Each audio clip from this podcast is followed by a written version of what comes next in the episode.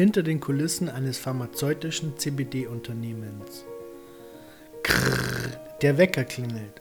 Es ist zehn Minuten vor fünf, eigentlich Zeit zum Aufstehen, aber wie jeden Morgen weigere ich mich hartnäckig, selbiges zu tun. Es folgt eine Bewegung, die wohl jeder von uns kennt. Arm ausfahren und die Schlummertaste drücken. Ich habe weitere 10 Minuten, die gerade so ausreichen, um noch einmal kurz die Augen zu schließen und einzunicken. Am Ende gewinnt wie immer der Wecker, aber um ehrlich zu sein, gibt es Schlimmeres als aufzustehen und zu wissen, dass mich der Weg in ein mittelständisches Pharmaunternehmen führt, welches mit Cannabis arbeitet. Also nichts wie unter die Dusche, danach einen Kaffee und los geht's zum Bahnhof. Gestatten, mein Name ist Michael Beck. Ich lebe in der Region Basel und arbeite bei einem Pharmaunternehmen. Kein klassischer pharmazeutischer Betrieb, der Aspirin herstellt, in der Ostschweiz. Mein Arbeitgeber gehört zu den führenden Cannabis-Unternehmen in Europa, dessen Hauptfokus auf der Herstellung von CBD-Extrakten, Tinkturen und Blüten und deren medizinischen Anwendung liegt. Produziert wird der CBD-Hanf auf knapp 3000 Quadratmeter Indoor und auf ca. 16.000 Quadratmeter Gewächshausfläche. Der ein oder andere wird sich jetzt vielleicht fragen, wie man in der heutigen Zeit an diesen Traumjob kommt. Dafür muss ich aber etwas ausholen. Ich stamme aus Deutschland, genauer gesagt aus Thüringen. Wie die meisten Grower auch begannen meine ersten Anbauversuche im Alter von 16 Jahren. Meine Ernten waren zu diesem Zeitpunkt mal mehr und mal weniger erfolgreich. Nach meiner Lehre bin ich für zwei Jahre nach Rotterdam gezogen, um in der chemischen Industrie zu arbeiten. Natürlich war auch das Geld ein ausschlaggebender Grund, Deutschland den Rücken zu kehren. Ein anderer für mich wichtiger Faktor war die frei verfügbare Rauchware, die in jedem erdenklichen Coffeeshop erhältlich war. 2001 verschlug es mich nach Basel. Ich verliebte mich sofort in die kleine Stadt am Rheinknie, in der es zu diesem Zeitpunkt ungefähr 60 Hanfshops gab. Eine riesige Anzahl, wenn man bedenkt, dass es in der gleichen Zeit deutlich weniger Bäckereien gab. Ich hatte einen sehr guten Job und arbeitete bei einem der weltweit größten Pharmaunternehmen und konnte mir in diesen zwölf Jahren das Wissen aneignen, das ich heute täglich bei Medropharm anwende. Ich habe in dieser Zeit viele Hanfmessen besucht, unter anderem die Canna Trade in Bern. Dort lernte ich Dennis kennen, den Chefredakteur der THC-Ne. Zwei Wochen später durfte ich schon meinen ersten Artikel unter dem aus heutiger Sicht etwas seltsamen Namen Major Tom und Mr. Calyx veröffentlichen. Die Arbeit als Freelancer machte mir extrem viel Spaß. Ich traf viele verschiedene Züchter, Schweizer Bauern, ich fuhr zu diversen öffentlichen und nicht ganz so öffentlichen Cannabis Cups und ich lernte die richtigen Leute kennen, die mir später die ein oder andere Tür öffnen sollten. Nachdem ich in der THC meine Artikel veröffentlichen konnte, tat ich das gleiche auch für das heute leider nicht mehr erhältliche Hanfblatt und das englische Skunk Magazine. 2009 begann ich ein Fernstudium in molekularer Genetik an einer Mainzer Uni. Um es gleich vorwegzunehmen, ich habe das Studium nie abgeschlossen, weil ich die letzten drei Semester nicht vor Ort sein konnte. Ich lebe ja in Basel und hatte einen Vollzeitjob keiner meiner damaligen Kollegen und Vorgesetzten kannte mein zweites Leben und ich bezweifle, dass sie mich dabei unterstützt hätten. Aber nichtsdestotrotz war ich fasziniert von der Möglichkeit, eigene Strains zu kreuzen und Cannabis-Sorten nach meinen eigenen Vorstellungen zu züchten. Der nächste logische Schritt war die Gründung einer Samenbank. Alpine Seeds war geboren. Das war meine Erfüllung, mein Baby mein Traum und mein Versuch, den Zehntausenden von Growern sehr gute Sorten zur Verfügung zu stellen. Ein paar gute und erfahrene Freunde, ein ehemaliger Herbaria Seeds-Züchter und viele alte Stecklingsgenetiken brauchte es, um in relativ kurzer Zeit überraschend erfolgreich zu werden. In genau dieser Zeit bekam ich eine Anfrage von einem amerikanischen Verlag. Ich sollte ein Buch über Cannabis schreiben. Und da sich eine solche Chance nicht jeden Tag bietet, arbeitete ich die nächsten zwei Jahre an der Umsetzung. Ich veröffentlichte dieses Buch aber nicht über den US-Verlag, sondern über den Schweizer Nachtschattenverlag. Die Enzyklopädie der Cannabiszucht erschien 2013 in den Buchhandlungen. Mein Autorenname und mein Nickname in verschiedenen Boards war Mike MOD. Ein Synonym, welches in der deutschsprachigen Szene schon etwas bekannter war. Und so kam es, dass eines Tages der Name Mike Toniolo in meinem E-Mail-Eingang auftauchte und mir ein Angebot unterbreitete, das ich so nicht abschlagen konnte. Ich sollte eine führende Position bei Metrofarm begleiten, verantwortlich für die Qualität und die Umsetzung aller behördlichen Vorgaben, die ein Pharmaunternehmen von einem Hobby-CBD-Anbau unterscheidet. Und genau hier beginnt unsere kleine Reise hinter die Kulissen der Schweizer Medical-Firma Medrofarm. Mittlerweile sitze ich im Zug nach Zürich. Ein zweiter Kaffee steht auf der kleinen Ablage des Klasse 2 Waggons der Schweizerischen Bundesbahn. Es ist mittlerweile 6 Uhr morgens. Um mich herum überraschend viele Pendler, die wie ich zur Arbeit wollen. Einige schlafen, andere hören Musik, manche essen ihr Frühstück oder tippen einfach auf dem Handy herum. Man merkt, dass es Montag ist.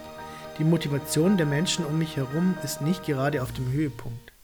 Ich klappe meinen PC auf und checke als erstes meine E-Mails. Ich beantworte Fragen, die ich am Abend zuvor noch bekommen habe, oder schreibe E-Mails, um Informationen weiterzugeben.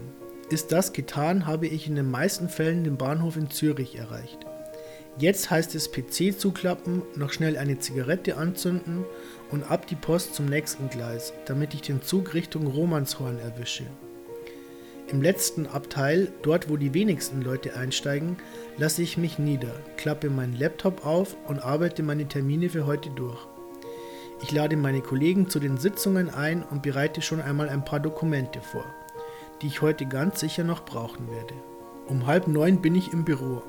Hinter mir liegen zweieinhalb Stunden Zugfahrt, die ich aber mit Arbeiten verbracht habe, also stören mich diese Fahrten nicht weiter.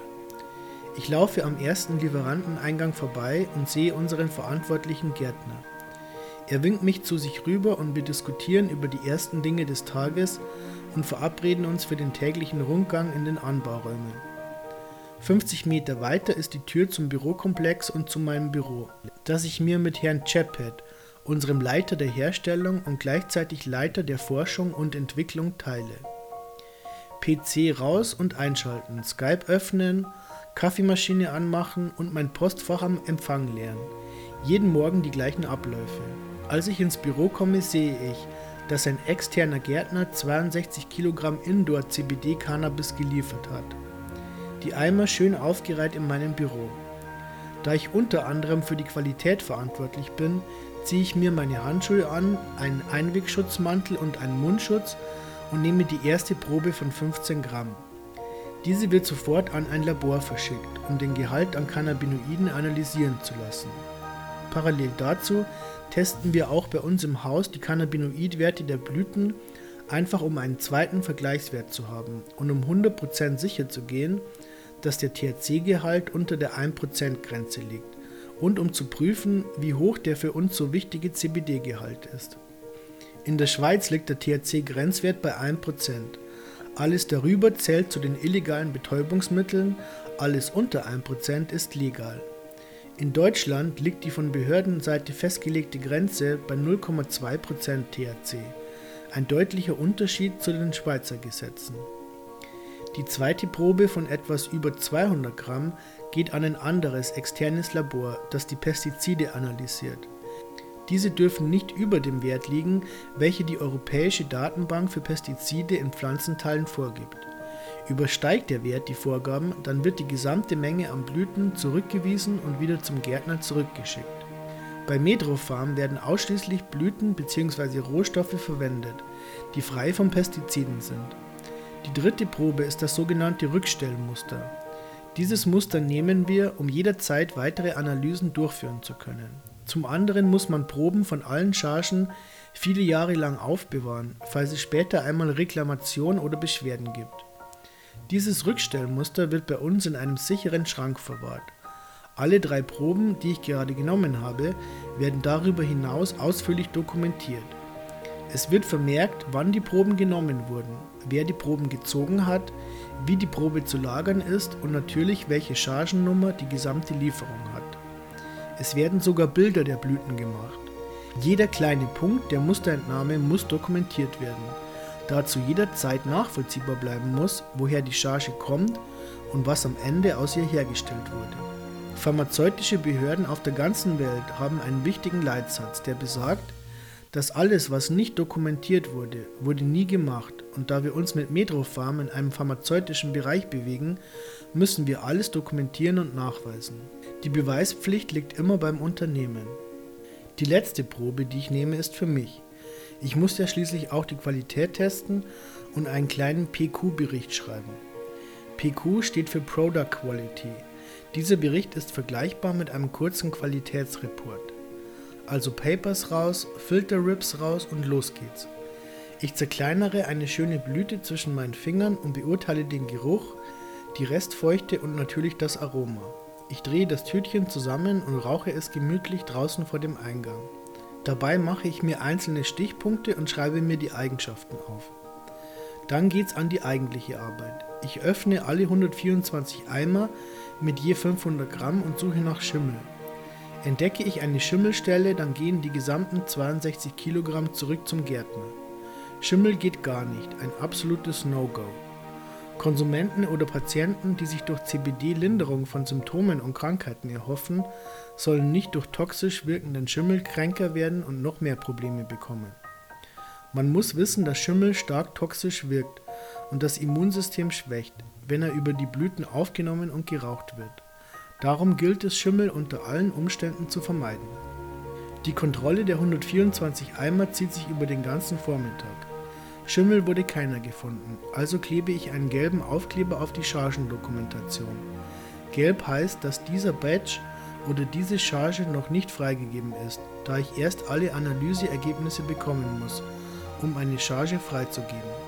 Vorher gehen diese Blüten nicht in den Verkauf oder in die Herstellung von Extrakten und Tinkturen, worauf ich etwas später nochmal zu sprechen kommen will. Wenn ich die Analysen zehn Tage später bekomme, und alles in Ordnung ist, dann bekommt diese Charge das Okay. Sie bekommt einen grünen Aufkleber, der allen Mitarbeitern signalisiert, dass ich diesen Rohstoff-Badge freigegeben habe. Es gibt bei uns auch einen roten Aufkleber. Rot bedeutet, dass die komplette Lieferung wieder an den externen Gärtner zurückgeschickt wird. Das kann mehrere Gründe haben. Zum einen schlechte Analyseergebnisse oder ein Schimmelproblem an den Blüten. Möglich ist auch, dass die Qualität der Ware einfach sehr schlecht ist oder eine unvollständige Dokumentation vorliegt. Die gleiche Prozedur wird auch bei unserem eigenen angebauten Rohstoff angewendet. Jede Analyse, jede Probe, alles wird nach dem gleichen Schema durchgeführt. Um zusätzliche Informationen zu erhalten und um eine Rückverfolgbarkeit über viele Jahre zu gewährleisten, werden alle Anbaudurchgänge auch von den externen Gärtnern in speziellen Dokumenten dokumentiert. Dies geschieht durch verschiedene Protokolle, die im Laufe eines Anbaus vom verantwortlichen Gärtner ausgefüllt werden müssen. Es gibt zum Beispiel ein Wachstumsprotokoll, in dem alles vermerkt wird, was in der Wachstumsphase passiert, welcher EC-Wert in welcher Woche gegeben wurde, woher die Stecklinge stammen, ob und wann Nützlinge eingesetzt wurden und vieles andere. Es gibt auch ein Blüte- und Ernteprotokoll, in dem die gleichen Informationen aus der Blütephase und von der Ernte gesammelt werden. Das können die Bedingungen sein, ein möglicher Schädlingsbefall oder einfach nur das Erntedatum. Das letzte Formular ist das Trocknungs- und Einlagerungsprotokoll, auf dem alle erdenklichen Informationen und Daten vermerkt werden, welche die Trocknung und die Einlagerung des Rohstoffes betreffen. Die von Behördenseite vorgeschriebene Rückverfolgbarkeit eines jeden Extraktes über viele Jahre hinweg wird über die von mir generierte Chargennummer garantiert. Sie befindet sich auf allen Produkten, die aus einer bestimmten Blütencharge hergestellt wurden. Man kann sich vorstellen, welche Menge an Dokumenten und Formularen ausgefüllt und abgelegt werden muss, um nur einen einzigen Anbaudurchgang abzuschließen. Und dies ist nur die Dokumentation des Anbaus. Ein Qualitätssicherungssystem oder kurz QS-System zieht sich durch alle möglichen Unternehmensbereiche, von der Reinigung der Räume und Geräte über das Schädlingsmonitoring bis hin zu den Selbstinspektionen, Risikoabschätzungen und der Qualifikation von Lieferanten, Transportfirmen und der Betriebsanlagen. Nicht zu vergessen die ca. 70 SOPs, Standardarbeitsanweisungen, die alle Arbeitsabläufe, Verantwortungen und Prozesse definiert. Aber das sind die Grundlagen eines Pharmaunternehmens. Unser jetziger Anbau in den vier Blütenräumen mit je 1300 Pflanzen und der gesamte Gewächshaus-Grow mit über 32.000 Pflanzen erfüllt die GACP-Richtlinien zum Anbau von Pflanzen, die zu Zwecken der Arzneimittelherstellung angebaut werden. Ein sehr wichtiger Punkt für uns. Wir planen gerade den Bau von sechs neuen Blütenmodulen, von denen ein Modul eine Fläche von ca. 500 Quadratmeter besitzt und Platz für ungefähr 2500 Pflanzen bietet. Diese Räume erfüllen nicht nur die GACP-Richtlinien, sondern auch die GMP-Vorgaben der Swissmedic und anderer pharmazeutischen Behörden. Dies ist enorm wichtig, um sich als Unternehmen weiterzuentwickeln und um vielleicht auch einmal den Anbau von THC-haltigen Pflanzen zu pharmazeutischen Zwecken genehmigt zu bekommen.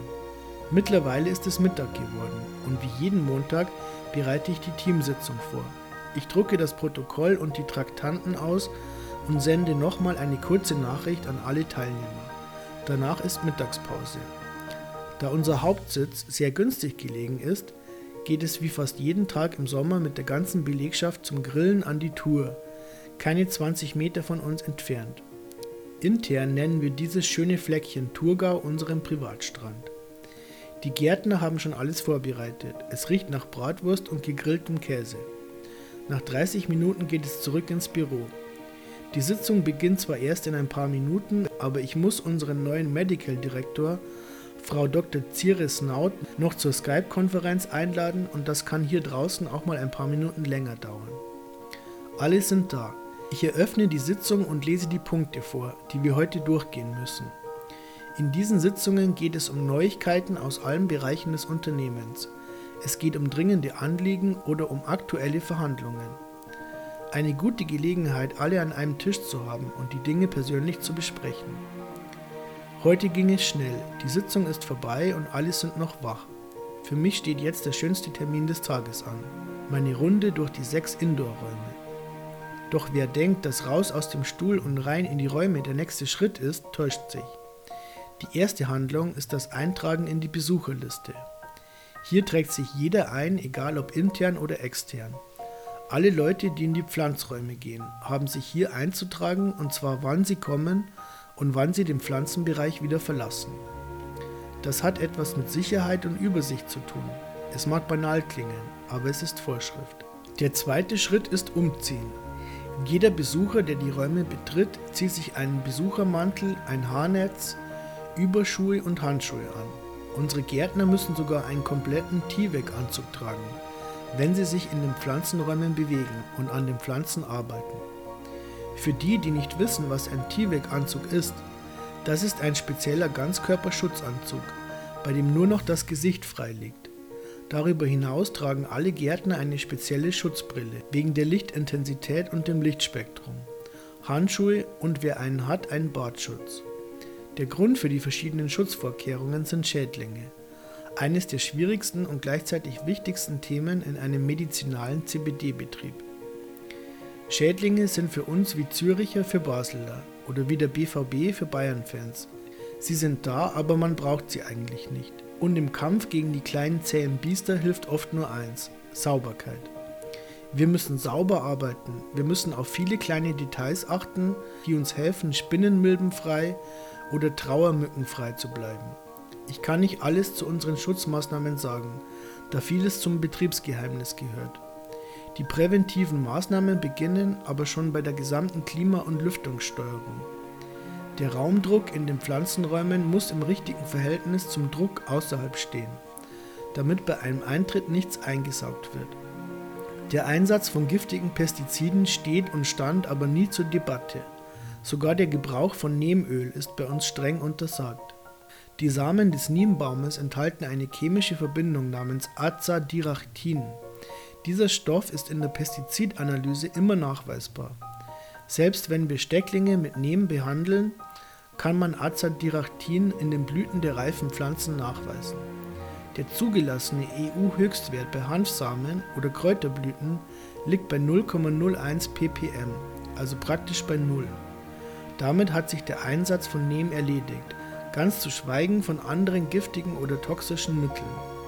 Darum legen wir extrem viel Wert auf Sauberkeit. Wir ziehen uns Schutzkleidung an, damit wir ausschließen können, dass Spinnenmilben an den Klamotten hängen bleiben oder in andere Räume verschleppt werden. Wir mussten Anpassungen im Lüftungssystem vornehmen, Schädlingsfallen aufstellen und wir müssen einen gut durchdachten und funktionierenden Nützlingsplan haben. Darum arbeiten wir sehr eng mit dem größten Schweizer Nützlings- und Schädlingsbekämpfungsunternehmen zusammen, um einen Befall in jedem Fall zu vermeiden. Ich bin angezogen und ausreichend geschützt. Jetzt warte ich nur noch auf unseren verantwortlichen Gärtner, denn ohne ihn komme ich in keinen Raum. Niemand geht bei uns alleine in die Räume. Es ist immer ein anderer Mitarbeiter dabei und immer wird der Chefgärtner oder sein Stellvertreter informiert, denn nur mit ihren Zugangscodes ist ein Eintritt möglich. Sicherheit hat bei uns neben dem Schädlingsmonitoring den größten Stellenwert. Ich stehe mitten im Raum, vor mir ein Meer von 1300 Pflanzen in der Hochblütephase. Die gesamte Klimaanlage und Abluft brummt. Alles läuft auf Hochtouren, damit die optimale Temperatur konstant bleibt. Hohe Temperaturen und trockene Luft bedeuten eine erhöhte Schädlingsgefahr. Das Problem kennt jeder Homegrower und das gilt es möglichst zu vermeiden. Wir laufen durch die Reihen und schauen uns die Pflanzen an. Oliver Chaphat begleitet uns auf der Tour. Wir drei besprechen die Düngergabe, holen Informationen zu den Pflanzen ein, besprechen das Schädlingsmonitoring und alle anderen Dinge, über die wir immer im Team entscheiden. Ein Raum weiter steht die Ernte an. Nur noch wenige Tage, dann ist unsere Hauptgenetik M1337 reif. Das bedeutet, dass wir die Ernte planen, die Maschinen desinfizieren und vorbereiten oder die Entsorgung der 20 Kubikmeter Erde durchgehen müssen. All das muss natürlich auch wieder in speziellen Formularen dokumentiert werden. Unsere Hauptgenetik gehört weltweit zu den wenigen CBD-Sorten, die bis zu 23% CBD bei nur 0,4 bis 0,5% THC besitzt. Eine wirklich tolle Sorte mit viel Harz, schönen kompakten Blütenkelchen und einem intensiven, leicht würzigen, aber dennoch sehr milden Aroma. Ein weiterer Favorit ist die Erdbeere. Sie heißt so, da sie wie ihr THC-Gegenstück die gleiche feste, nugget-ähnliche Blütenform besitzt. Auch der Geruch und der Geschmack erinnern an die Swiss Strawberry. Er ist fruchtig, etwas beerig und trotzdem leicht haschig. Ein genauso toller Strain, zwar mit etwas weniger CBD als unser Hauptstrain, aber dafür mit etwas mehr THC. Für uns ist es sehr wichtig, verschiedene Genetiken zu haben, die völlig unterschiedlichen Verhältnisse von CBD zu THC besitzen. In klinischen Studien hat man beweisen können, dass unterschiedliche THC-CBD-Verhältnisse bei verschiedenen Krankheiten eingesetzt werden können. Es kommt bei jeder Anwendung auf das richtige Verhältnis der Werte zueinander an. Natürlich arbeiten wir auch ständig an neuen Sorten, experimentieren mit verschiedenen Düngerdosierungen oder mit völlig neuen Anbaumedien. Unser Ziel ist die stetige Verbesserung der Qualität. Der Kunde will ja immer die gleiche Ware, die gleichen Cannabinoidwerte, das gleiche gute Produkt. Dies ist ein Qualitätsmerkmal, das wir uns selber auferlegt haben. Die Qualität des Materials und die Zufriedenheit der Kunden sind uns sehr wichtig, denn nur so kann man sich auf diesen hart umkämpften Markt halten und seine Stellung im Ranking sichern. Nach dem Rundgang gönne ich mir eine kleine Pause. Raus aus dem Schutzanzug, weg mit Haarnetz und Bartschutz und ab ins Büro. Papers hervorholen und die neue Medrofarm-Charge, die wir drei Wochen zuvor geerntet und getrocknet haben, testen.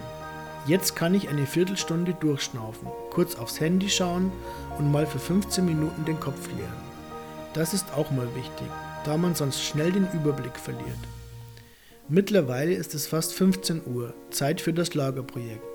Wir lassen gerade ein neues, hochmodernes Arzneimittelager aufbauen, um unsere Produkte noch sicherer und besser lagern zu können. Wir produzieren ja selbst keine Extrakte. Wir lassen diese Produkte in GMP-zertifizierten Laboren herstellen. Wir sind im Grunde nur der Zulieferer des Ausgangsstoffes zur Herstellung der Extrakte. In der Schweiz gelten diese Stoffe als Chemikalie. Auch bei Chemikalien gibt es gewisse Vorgaben und bestimmte Abgaberegelungen, an die man sich halten muss. In Deutschland fallen unsere Produkte unter die sogenannten APIs. Ein API ist eigentlich nichts anderes als ein aktiver pharmazeutischer Wirkstoff, der rein natürlich, halbsynthetisch oder synthetisch hergestellt werden kann. Vor einigen Jahren hat man die heutigen APIs auch als Pharmakon oder Arzneistoff bezeichnet. Aktuell laufen mit verschiedenen unserer APIs klinische Studien in südamerikanischen Ländern wie Brasilien und Uruguay. Weitere werden in den kommenden Monaten folgen. Die ersten Ergebnisse sind aber äußerst positiv. Im Lager habe ich einen Termin mit einer Sicherheitsfirma. Eine Alarmanlage und eine Zugangskontrolle muss in der kommenden Woche installiert werden. Wir tauschen uns aus, besprechen Pläne und verabschieden uns 45 Minuten später. Jetzt noch einen letzten Kaffee für den Weg, dann muss ich langsam zum Bahnhof, damit ich gegen 19 Uhr wieder in Basel bin. Ich packe meine Sachen, laufe kurz vom Büro zu Büro und verabschiede mich von meinen Kollegen. Im Zug angekommen wiederholt sich das gleiche Spiel wie am Vormittag.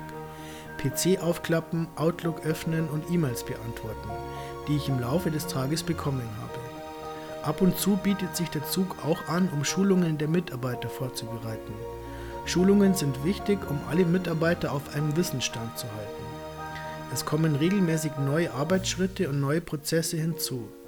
Jeder Einzelne muss wissen, wie er seine Arbeit durchzuführen hat und welche Vorgaben in Bezug auf Sicherheit und Sauberkeit es gibt. Schulungen sind zudem ein Schwerpunktthema im QS-System und werden bei behördlichen Inspektionen immer genau kontrolliert. In Zürich steige ich wieder aus und wechsle den Zug. An diesem Punkt geht es immer darum, einen Waggon zu erwischen, der möglichst leer ist.